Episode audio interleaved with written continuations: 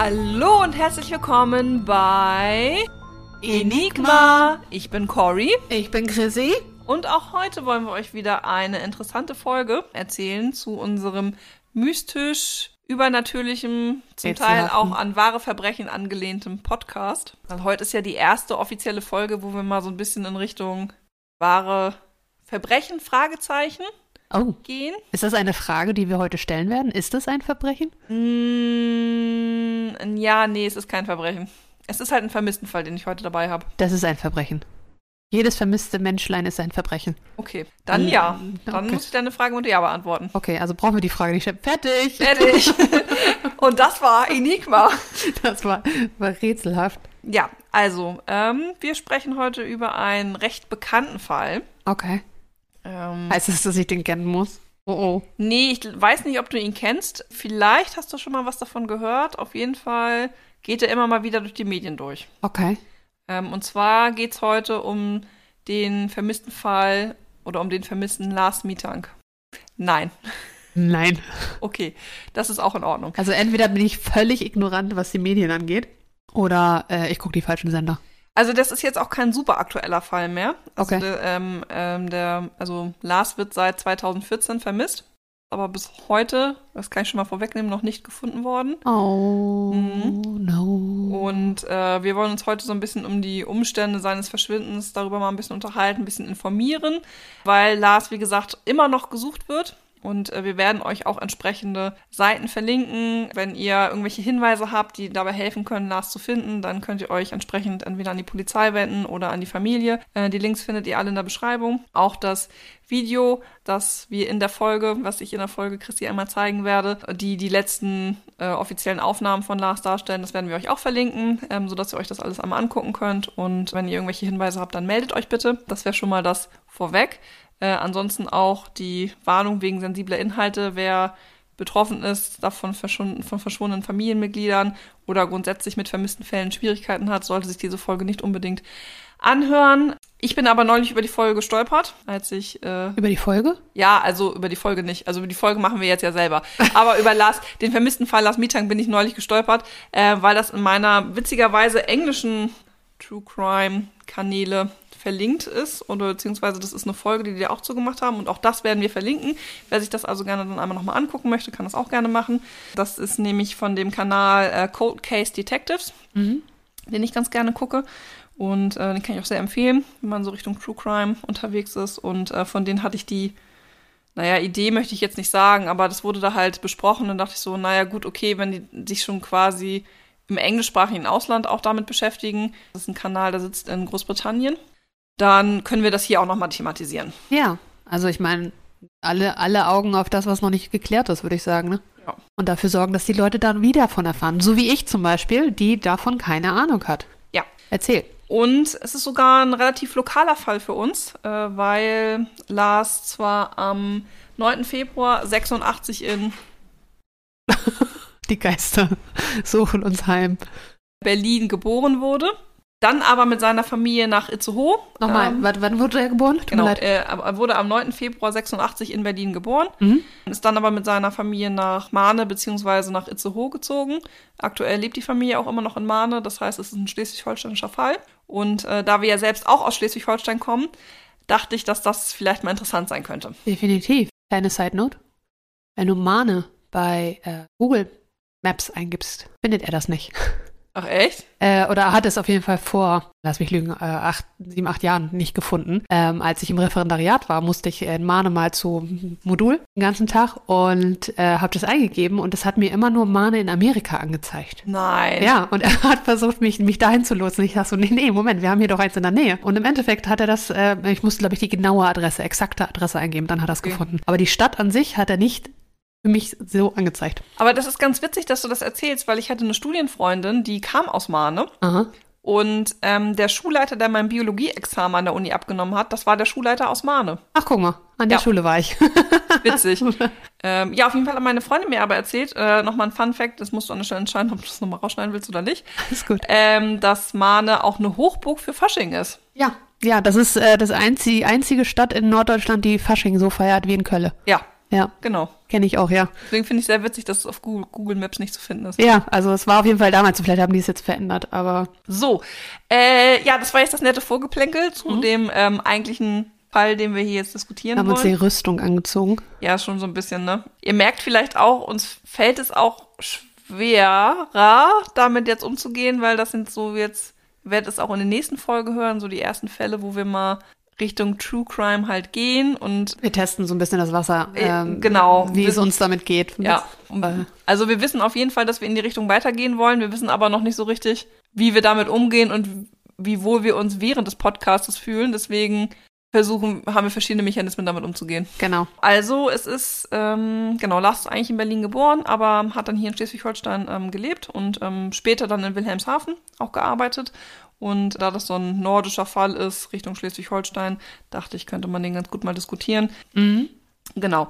So, was ist passiert? Das will ich dir jetzt erstmal als erstes erzählen. Und zwar, Lars ist am 30. Juni 2014 zusammen mit äh, Freunden nach Varna in Bulgarien geflogen, um am Goldstrand Urlaub zu machen. Wie alt war er? 21?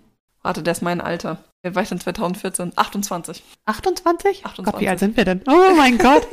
Ich war jetzt bei 21. 28, genau. Okay. Er wollte gerne eine Woche Urlaub mit seinen Freunden am Goldstrand machen und der Urlaub verlief auch soweit reibungslos, war alles in Ordnung. Freunde haben später erzählt, ähm, Lars hätte wohl während des Urlaubs nicht so, super viel gegessen, aber insgesamt ähm, war eigentlich alles ganz normal. Lars hat sich äh, während des Urlaubs auch mit ähm, einer Gruppe Jugendlicher angefreundet, mit denen er am Strand immer Fußball gespielt hat. Seine Freunde haben dann äh, immer lieber am Pool gechillt oder Party auf dem Zimmer gemacht.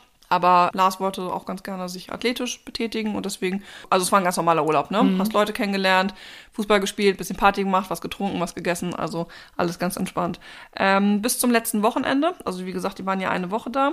Ähm, und zwar in der Nacht vom 4, 5. auf den 6. Juli 2014 waren die Jungs alle unterwegs. Und die Freunde von Lars haben sich dann dazu entschlossen, ja, okay, dann, wir haben jetzt Hunger, wir gehen jetzt mal in ein Restaurant und holen uns nochmal was zu essen. Lars meinte so, nö, auf Fastfood habe ich nicht so Lust, ähm, geht mal rein, ich warte hier draußen auf euch. Und dann sind die Freunde wieder rausgekommen und Lars war weg. Das ist aber noch nicht das, worum es gleich geht. Okay. Lars ist dann nämlich später im Hotelzimmer wieder, war, war im Hotelzimmer dann da. Okay. Ähm, er hatte keine Lust mehr auf seine Freundin zu warten, äh, wie es wohl aussah, und ist dann einfach schon mal losgelaufen. Das Hotel war nur einen knappen Kilometer entfernt. Erzähltechnisch war das jetzt so der Schock. So. Ja. Deswegen habe ich diese Kunstpause gemacht. Wow. Artistisch. Ja, wir wollen ja auch ein bisschen hier ne, das Interesse wecken an dem Fall. Ja. Äh, genau, er ist dann also einfach schon noch, quasi schon mal vorgelaufen ins Hotelzimmer, weil das nicht so weit weg war, das Hotel. Ähm, und erzählte dann aber, als sie sich morgens alle wieder getroffen hatten im Hotel, dass er auf dem Weg vom Restaurant zum Hotel in eine Prügelei geraten ist. Was? Also, ähm, dass entweder bulgarische oder russische, das weiß man nicht so ganz genau, Bürger ihn einfach angegriffen haben. Ähm, also er ist in so ein Hand Handgemenge mit denen irgendwie geraten und ähm, hat dabei einen Schlag gegen das Gesicht aufs Ohr Au. bekommen. Das hat er denen erst am nächsten Morgen erzählt. Das hat er denen am nächsten Morgen erzählt, als sie sich dann äh, alle wieder gesehen haben. Genau, und im Zuge dieses Gespräches hat Lars dann aber auch schon die Vermutung geäußert, dass er glaubt, dass die angeheuert waren, also quasi Schläger, äh, weil die vorher an einem Abend mit äh, ähm, deutschen Fußballfans in, einer, in so einer Kneipe Konflikt hatten. Also die haben sich da das WM-Spiel von Costa Rica angeguckt, ne, 2014, das war ja auch die WM in Brasilien, ähm, Stimmt, wo ja. wir ja auch gewonnen haben. 7 zu 1 gegen Brasilien. Ja, und ich weiß jetzt auch gar nicht, man könnte eine gute Side-Anekdote dazu erzählen, ne? weil das ist übrigens 7 zu 1, ist das ultimative Synonym für die Niederlage mittlerweile in Brasilien geworden. Echt? Ja. Ach krass. Die haben das richtig, die haben da richtig dran zu knapsen. ja, nicht, nicht umsonst, weil die ja auch sonst eigentlich als äh, ne, Fußballer. Ja, und als Favoriten und im eigenen Land, es war, ist desaströs für Brasilianer, dieses Ergebnis. Ah, zu So, Recht. genau. Auf jeden Fall hatten die sich in ähm, einer Bar ein Spiel angeguckt und äh, sind dann mit anderen Fußballfans Also Lars und seine. Freunde. Genau, Lars und seine Freunde hatten sich das Spiel angeguckt und sind dann irgendwie mit anderen Fußballfans aneinander geraten.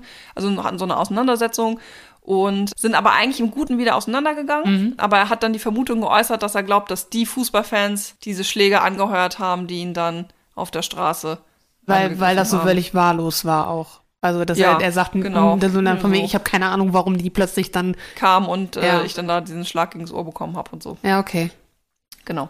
Na, ist ja gut, dass, die, dass er da weggekommen ist noch von. Also ich meine, sonst, wenn man hört, dass jemand zusammengeschlagen wird von Angeheuerten, dann wird's, dann stehen die nicht immer. Nee. Und gehen auch nach Hause. Ja, ja, genau. Ui. Jetzt ist aber, aber das ist natürlich auch eine Behauptung, die steht im Raum. Also das ist natürlich jetzt nicht nach. Also ja, er, dass er, er so zieht ist, halt ne? diesen Schluss, Genau, aber er keiner zieht kann halt sagen, diesen Schluss, aber man weiß halt nicht, ob das wirklich ob das so so war. ist. Das wird auch vielleicht für später nochmal relevant im Okay. Laufe des Falls, den ich dir jetzt gleich weiter erzähle. Also du kannst das schon mal so lose im Hinterkopf behalten. Ich gehe damit schwanger. Entschuldigung. Da muss man für jetzt aber eine frühere Folge gehört haben, damit man den Zusammenhang begreift. Ähm, warte, Querverweis auf die Halloween-Folge. Löwe der Weiber einen Tee. Ja. So. Wir schreiben jetzt also den 7. Juli 2014. Es ist der Abreisetag und die Gruppe will sich auf den Weg machen. Lars klagt aufgrund des Schlages vermutlich jetzt aber über Ohrenschmerzen. Und ähm, die wollten ja auch fliegen und ist sich deswegen nicht so richtig sicher, ob er wirklich fliegen kann oder nicht. Und geht deswegen zu einem Arzt und lässt sich einmal untersuchen, was denn da los ist. Und quasi ein Go zu kriegen, okay, fliegen geht oder fliegen geht halt nicht. Hast du, Entschuldigung, Ja. hast du schon mal, bist du mit, mit einer Erkältung schon mal geflogen? Mit so einer anfänglichen Erkältung. Oh, das ist so unangenehm. Das ist schon nicht schön.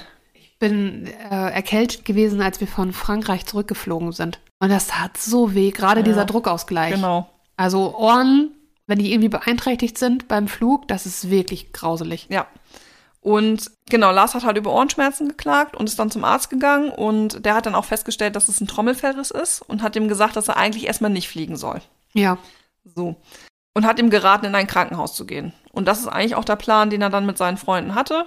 Die Freunde haben ihm angeboten, noch zu bleiben, weil die durften ja weiterfliegen. Er hat gesagt, nee, nee, das ist nicht nötig. Also ihr macht euch dann auf den Weg zum Flughafen und wenn ihr auf zum Flughafen geht, dann mache ich mich auf den Weg ins Krankenhaus, weil er eigentlich auch davon ausgegangen ist, stationär aufgenommen zu werden und da quasi zwei, drei Tage zu bleiben, bis das ausgeheilt ist und wenn er dann das äh, okay kriegt zum Fliegen, dann einfach zu fliegen. Ah, das ist nie eine gute Idee. Die Gruppe sollte nie getrennt werden. Ja, haben sie aber an der Stelle gemacht, weil Ja. sie dachten, okay, geht Sorglos. ja, ja genau, geht ja wohl alles klar, Ja. äh, wird schon okay sein. Der Arzt vorher hatte das ja auch so gesagt, Genau. das äh, sei wohl alles kein Problem. Ähm, den Plan haben sie dann also auch gemacht. Ähm, die sind dann nach Hause geflogen und Lars ist dann mit dem Taxi zum Krankenhaus nach äh, Invana gefahren. Dort bestätigte der Facharzt, dass es ein Trommelfellriss ist. Aber dann gab es wohl irgendwie Kommunikationsschwierigkeiten. Ähm, also es ist irgendwie nicht ganz klar, äh, wie es gelaufen ist. Auf jeden Fall ist das äh, Ende vom Lied an der Stelle aber, dass Lars nicht stationär aufgenommen wurde. Okay. Es ist ein bisschen unklar, ob er das Angebot abgelehnt hat oder ob der Arzt das irgendwie nicht richtig verstanden hat. Auf jeden Fall ist er nicht stationär im Krankenhaus aufgenommen worden, sondern hat nur ein Antibiotikum verschrieben gekriegt, damit da keine äh, Infektion entsteht, mit dem Wirkstoff ähm, Cefprozil. So, das werfe ich jetzt einfach schon mal so in den Raum, weil das später vielleicht Okay, ich wollte gerade sagen, das, Genau. das ist jetzt ähm, Foreshadowing. Foreshadowing, genau. Ja. Also, dass, dass, dass er das abgelehnt hat, das kann ich mir fast nicht vorstellen, basierend auf dem, was du gesagt hast vorher. Weil die, er ja den Plan mit den Leuten gemacht hat, so und so wird das laufen. Ja, genau. Und deswegen, Deswegen also, wüsste ich nicht, warum er dann, er fährt da extra hin, weil das Antibiotikum, das hätte ihm der Arzt auch verschreiben können, wo er war. ja, genau. Und dass er dann sagt, von wegen, ich fahre da hin und dann lasse ich mir dasselbe nochmal erzählen und dann fahre ich doch nach Hause. Das Ja. ergibt für mich jetzt nicht so wirklich Sinn. Ja, das war irgendwie auch alles ein bisschen komisch. Jetzt muss man ja dazu auch noch sagen, jetzt war ja auch der letzte Tag des Urlaubs, also er hatte kein Hotelzimmer mehr, weil die sollten jetzt ja eigentlich zurückfliegen. Ja. Er hat dann vor der, vor dem Krankenhaus ist dann wieder ein Taxi gestiegen ähm, und das Taxi hat ihn dann in ein äh, preisgünstiges Hotel gefahren. Er meinte, ah ja, jetzt ist ja hier Urlaubssaison, im Goldstrand ist schon schwierig. Ähm, ich kenne da aber ein Hotel, das ist das ähm, Ho- Hotel Color. Die werden wahrscheinlich noch ein Zimmer frei haben. Das ist aber nicht die beste Gegend. Ei. So, Genau. Und Lars wollte sich dann ähm, auch was zu trinken kaufen gegenüber von dem Hotel, hat es dann aber gelassen, weil er da irgendwie schon so eine Gruppe Männer in Schwarz gesehen hatte. Und jetzt hatte er ja noch diesen, diese Prügelei im Hinterkopf und ist dann also gleich ins Hotel gegangen, ähm, hat da eingecheckt mit seiner Kreditkarte und ist dann äh, hoch aufs Zimmer und ähm, hat sich dann im Hotel selber Wasser besorgt, weil er ja auch das Antibiotikum einnehmen wollte. Genau, war dann jetzt also erstmal in diesem Hotel Color. Ja. So, das ist jetzt erstmal der Stand der Dinge. Jetzt sind wir also in der Nacht vom 7. auf den 8. Juli. Jetzt wird's alles ein bisschen dubios. Okay, das war ja, bisher konnte man das noch richtig nachvollziehen. Genau. Unter anderem auch wegen der Kreditkarte. Genau. Ähm, weil jetzt wird auch das Verhalten von Lars komisch. Also während der Nacht kriegt die Mutter von Lars mehrere Anrufe von ihrem Sohn. wo er sich irgendwie merkwürdig verhält. Also er erzählt dann sowas wie, irgendwas stimmt hier nicht mit dem Hotel, ich habe das Gefühl, beobachtet zu werden. Sperr mal bitte meine Kreditkarte. Die haben das hier in der Lobby irgendwie fotokopiert und das ist ein, das, das kenne ich gar nicht. Also ich habe Angst, dass da irgendwie was passiert. Ich habe auch noch genug Bargeld dabei, das ist kein Problem. Du kannst die Karte erstmal sperren. Das ist hier alles irgendwie merkwürdig. Also er fängt irgendwie an, so ein bisschen nicht mehr so richtig unterscheiden zu können, was ist jetzt hier Realität, was bilde ich mir vielleicht ein. Das läuft dann so weit, dass er sich so unwohl fühlt in dem Hotel, dass er dieses mitten in der Nacht verlässt. Oh nein. Also die Mutter hat noch zu ihm gesagt, bleib da mal, ich kümmere mich da jetzt erstmal drum. Versuch mal zu schlafen, du brauchst deine Ruhe, soweit ist hier erstmal nichts los, ne? Versuch Mhm. das erstmal, aber Lars hat sich so unwohl gefühlt. Aber man weiß, er hat auch nichts näher dazu gesagt. Auf jeden Fall hat er gegen drei Uhr nachts das Hotel verlassen. Die Geschichte ist hier aber immer noch nicht zu Ende. Ja. Genau, er rief dann seine Mutter wieder an und meinte, er hätte jetzt das Hotel verlassen, er hätte das Gefühl, irgendwie von verschiedenen Männern in Schwarz verfolgt zu werden und er würde sich jetzt erstmal verstecken. Und dann schrieb er ihr noch zwei SMS, wo er nach dem Wirkstoff des Antibiotikums gefragt hatte, wie, wie das denn wirkt ähm, und äh, was das dann überhaupt sei. Jetzt haben wir nochmal einen Zeitsprung von zwei Stunden. Wir schreiben jetzt 5 Uhr morgens. Äh, Lars steht jetzt wild wedelnd mit der Hand am Straßenrand und wird von einem Taxifahrer aufgenommen, obwohl der schon einen Fahrgast hat. Huch. Aber Lars, der wirkt so verzweifelt irgendwie, dass der Taxifahrer dann nicht vorbeifahren mag und ihn dann einfach doch mitnimmt. Und Lars bittet ihn, ähm, die, ihn zum Flughafen zu fahren. Okay. So, ähm, das macht er dann auch und um 6 Uhr morgens am 8. Juli ähm, sind sie dann, ist er dann am Flughafen. Ist der mit, mit Sack und Pack aus dem Hotel wieder rausgegangen? Okay. Also hat er alles dabei. Ja. Genau. So, und dann rief er wieder seine Mutter an und sagte ihr jetzt so, ich bin jetzt am Flughafen, wie sieht's jetzt aus? Und die Mutter hatte ihm, hat ihm dann erzählt, so, ich habe hier verschiedene Optionen. Also ich habe für heute Nachmittag einen Flug für dich gebucht. Geh aber bitte nochmal zum Arzt, lass das bitte einmal abklären, ob du den überhaupt nehmen kannst, falls das nicht der Fall ist. Ich habe für heute Abend irgendwie nach, nachts, also ging um elf, äh, habe ich auch noch ein Busticket für dich. Also du kannst auch mit dem Bus einfach nach Hause fahren. Ne? Sie hat also Flugticket und Busticket besorgt, also irgendeine Transport, Transportmöglichkeit, damit er wieder nach Hause kommt. Ja, genau. So, jetzt war er ja aber schon am Flughafen. Dementsprechend, theoretisch hätte er da ja den ganzen Tag warten können. Da war ja dann auch nichts los. Ähm, er muss ja aber zum Flughafenarzt nochmal das irgendwie abklären. Und ähm, das ist auch das, was ich dir jetzt gleich einmal zeige. Okay. Da, da sieht man nämlich noch ähm, einmal ein paar Videoüberwachung. Videoüberwachung. Genau. Und zwar ähm, ist das erste, was man da jetzt gleich sehen wird, wie Lars vor dem Büro des äh, Flughafenarztes so, äh, so guckt, was ist denn da überhaupt los, ne, wo ist denn der, da spricht ihn auch eine Frau an und erzählt ihm dann, da und da ist der Flughafenarzt, da müssen sie hin, da können sie jetzt mal hingehen. Und jetzt zeige ich dir einmal die Aufnahmen. Okay. Mal auf Play gehen, Klar. Und mal Originalaufnahme. beschreiben, was du so siehst. Okay, das ist von ZDF. Ja, guck sie erstmal an. Genau, also der Ich geht muss es mir da, auch gleich nochmal angucken. ja, also er geht da jetzt den Gang lang mit seinem Sack und Pack. Huch, und da rennt er weg. Ohne seinen Sack und Pack. Rennt da, ach da hinten, über den Parkplatz. Wo rennt er denn hin? Das ist aber immer noch alles am Flughafen, ne? Mhm. Und dann ist er jetzt ganz weit in der Ferne. Und das war's. Okay. Das ist übrigens offiziell das letzte Mal, dass man Lars lebend gesehen hat. Also er ist in Richtung des Arztes gegangen Genau. mit seiner, mit seinem, mit, er hatte so eine Reisetasche dabei und einen Rucksack und er geht um eine Ecke drum, die, wo man dann halt nichts mehr sieht und dann kurz, ich weiß nicht, wie viel Zeit ist dazwischen gewesen. Ja, es ist ein bisschen geschnitten. Also tatsächlich liegt dazwischen jetzt der Besuch beim Arzt. Ähm, und er meinte auch, Lars war eigentlich ganz unauffällig. Mhm. Ähm, da war eigentlich nichts los. Er hat ihn untersucht.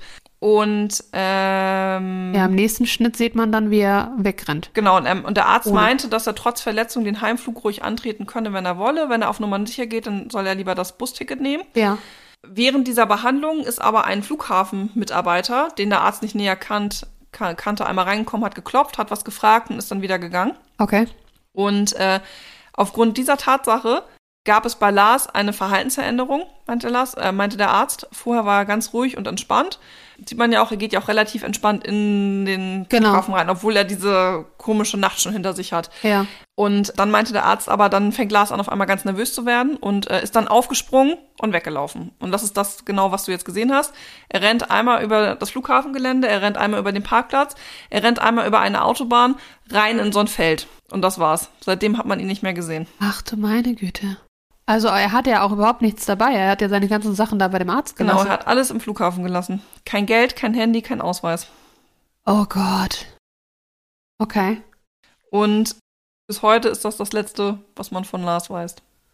Ähm, und die, die Familie zu Hause hat das mitgekriegt, dadurch, dass er sich nicht mehr gemeldet hat, oder wie? Genau, also er hatte, ähm, als er beim Flughafen war, ich hatte ja gerade gesagt, er ist gegen 6 Uhr angekommen und gegen 9 Uhr ist er ungefähr beim Arzt gewesen. Er hatte seine Mutter nochmal gebeten, weil ja die Kreditkarte gesperrt werden sollte, ihm nochmal Geld zu überweisen. Ja. Ähm, hatte sich dann informiert, wie das über Western Union läuft und hatte seine Mutter gebeten, ihm halt äh, Geld, Geld zu geben. Die hat aber nie gesagt, wie viel.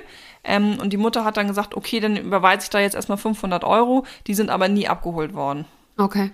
Und Lars ist ja auch weder in das Flugzeug gestiegen noch mit dem Bus angekommen ähm, und hat sich danach ja auch nicht mehr gemeldet, obwohl er ja in der Nacht auch relativ engen Kontakt Ja, genau. äh, mit seiner Mutter und hatte. er hatte ja mit Also seiner Mutter auch die ganze Zeit Kontakt, ob er jetzt ins Flugzeug steigt oder ob er in den Bus steigt. Das wären ja alles Dinge gewesen, die die noch hätten besprechen Ja, müssen, oder müssen sollen. können. Genau. Und er hat ja immer regelmäßig entweder angerufen oder sie hat angerufen und er ging ran oder ähm, SMS geschrieben. Aber er ist dann nicht mehr rangegangen. Er hatte sein Handy auch nicht dabei. Genau, das war ja Und- dann da. Genau. Seit dem Tag hat man nichts mehr von ihm gehört. Oh. Also gar nichts. Es gab auch keine irgendwelche Hinweise oder sonstiges. Nee. Er ist ähm, jetzt seit, seit äh, sieben Jahren seit dem 8. Juli 2014 ist er weg. ist er vermisst. Der Fall wurde auch bei Aktenzeichen XY ähm, ähm, einmal vorgestellt. Das war schon 2015. Ja. Ähm, die Familie selbst hat auch einen Privatdetektiv ähm, engagiert, der in regelmäßigen Abständen immer nach Bulgarien fährt und ähm, verschiedene Obdachlosenunterkünfte auch in Varna aufsucht und untersucht, ob ähm, Lars da vielleicht sein könnte. Ja, genau. Jetzt ist es so, dieses Verhalten, was er ja in dem letzten Tag hatte, das war ja schon sehr sonderbar Ja. sodass viele Leute, die sich mit dem Fall beschäftigt haben, eigentlich davon ausgehen, dass er offensichtlich einen psychotischen Schub hatte. Mhm. Lars selber hat das auch gemerkt, wahrscheinlich, dass was mit ihm los ist und das, glaube ich, auf das Antibiotikum geschoben. Genau.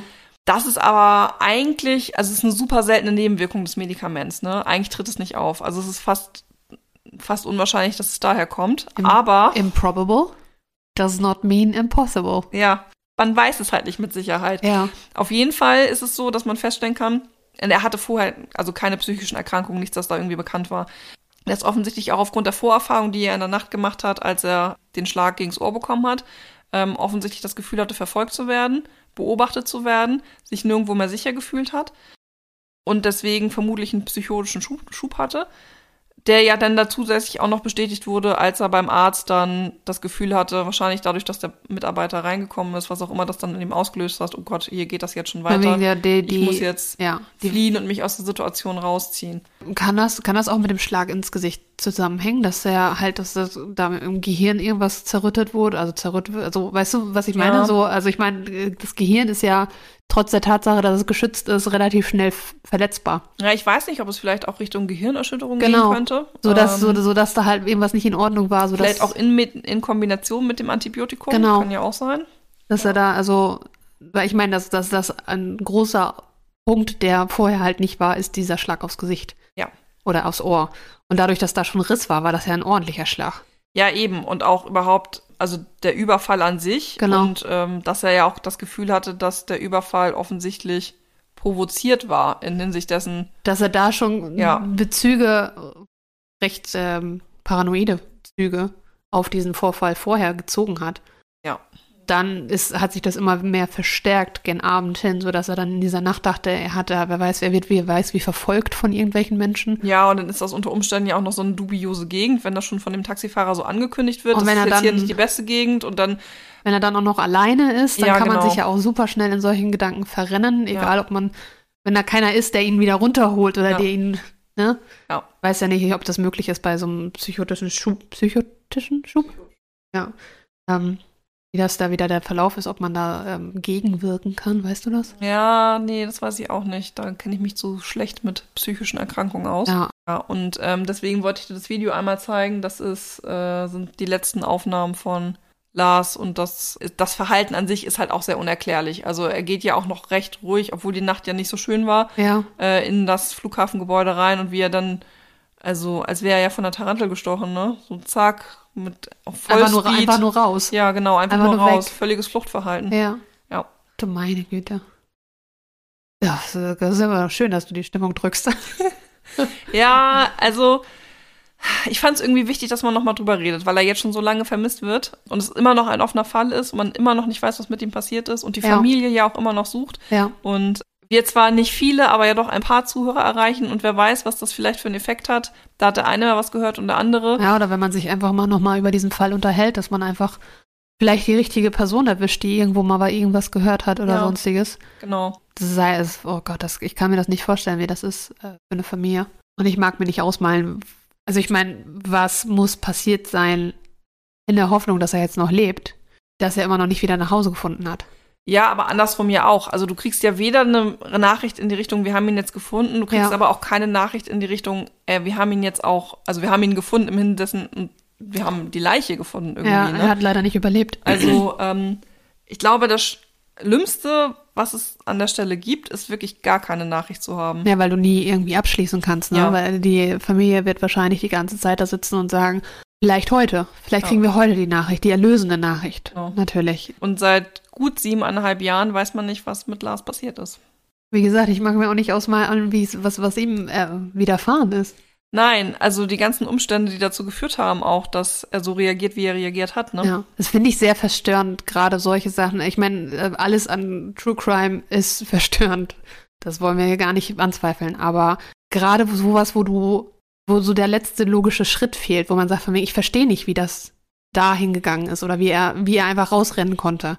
Oder so. Und dann hast du nur Vermutungen, vermutete, vermutete ähm, Möglichkeiten, dass er so einen Schub hatte oder sonstiges. Ja, wobei Man- ich das ja noch nachvollziehen kann, aber so ein Schub hört ja auch irgendwann auf, ne? Andersrum, also was hat dazu oder was führt dazu gerade, dass er nicht in der Lage ist, zurückzukommen? Genau, genau. Dann, ähm, also wenn dieser Schub aufhört, sei es jetzt, dass es wegen dieser Medikamente sei. Die müssen ja irgendwann nachlassen, die Wirkung lässt irgendwann nach. Und spätestens in dem Moment müsste es doch die Möglichkeit geben, irgendwie wieder nach Hause zu kommen. Ja. Oder irgendjemanden zu sehen, zu finden, zu sagen, von wegen, können Sie mir helfen? Ich brauche ein Telefon oder sonstiges. Aber Und eine, eine Theorie, über die ich da gestolpert bin, ist, dass der Schub dazu geführt hat, dass er aktuell, er ist ja noch ein Vermisster, ja, unter retrograde Amnesie leidet und sich deswegen, also vom episodischen Gedächtnis zum Beispiel nicht mehr an seinen Namen erinnern kann. Und Oh. gar nicht mehr weiß, wer er selber ist. deswegen der Detektiv da auch in die ähm, Obdachlosenheime reingeht. Ja, Oh, so. Lars. Wo ist Lars? Vielleicht habt ihr einen Hinweis oder irgendeine Idee, wie man dem Fall weiterhelfen kann. Genau. Dann würden wir euch sehr bitten, euch äh, an die Familie und oder die Polizei zu wenden. Wie gesagt, die Verlinkung findet ihr alle in der Beschreibungsbox. Verlinkt ist dort auch ein Spendenkonto für die Familie, falls ihr die Suche unterstützen möchtet. Denn auch wir fragen uns, wo ist Lars? Und hoffen, dass wir vielleicht helfen können, mit diesem Beitrag ihn wiederzufinden. Jo. Ich glaube nichts mehr zu sagen. Okay. Ich habe, äh, ich kann dazu nichts sagen. Ich wollte, äh, ja, das sad. Ich glaube, das sagte schon an der Stelle ganz gut. Gut, dann äh, wollen wir das nicht länger in die, Länge Du ziehen. hast keine offenen Fragen ich mehr? habe keine offenen Fragen. Ja, ich habe tausend offene Fragen, aber die haben wir jetzt alle schon, äh, die haben wir alle. So ein offener Fall birgt halt viele Fragen. Aber wir hoffen einfach gute Nachrichten. Ja. Deswegen wünschen wir der Familie von Lars und auch Lars alles Gute. Hoffen, dass wir hier nochmal irgendwann ein positives Ende für den Fall haben. Genau, wir behalten den Fall im, im Blick und schauen, ob wir vielleicht nochmal wieder ein Update bringen können. Oh, oder ob ihr uns ein Update geben könnt. Dann sagt Bescheid. Und dann war's das an dieser Stelle wieder bei Enigma.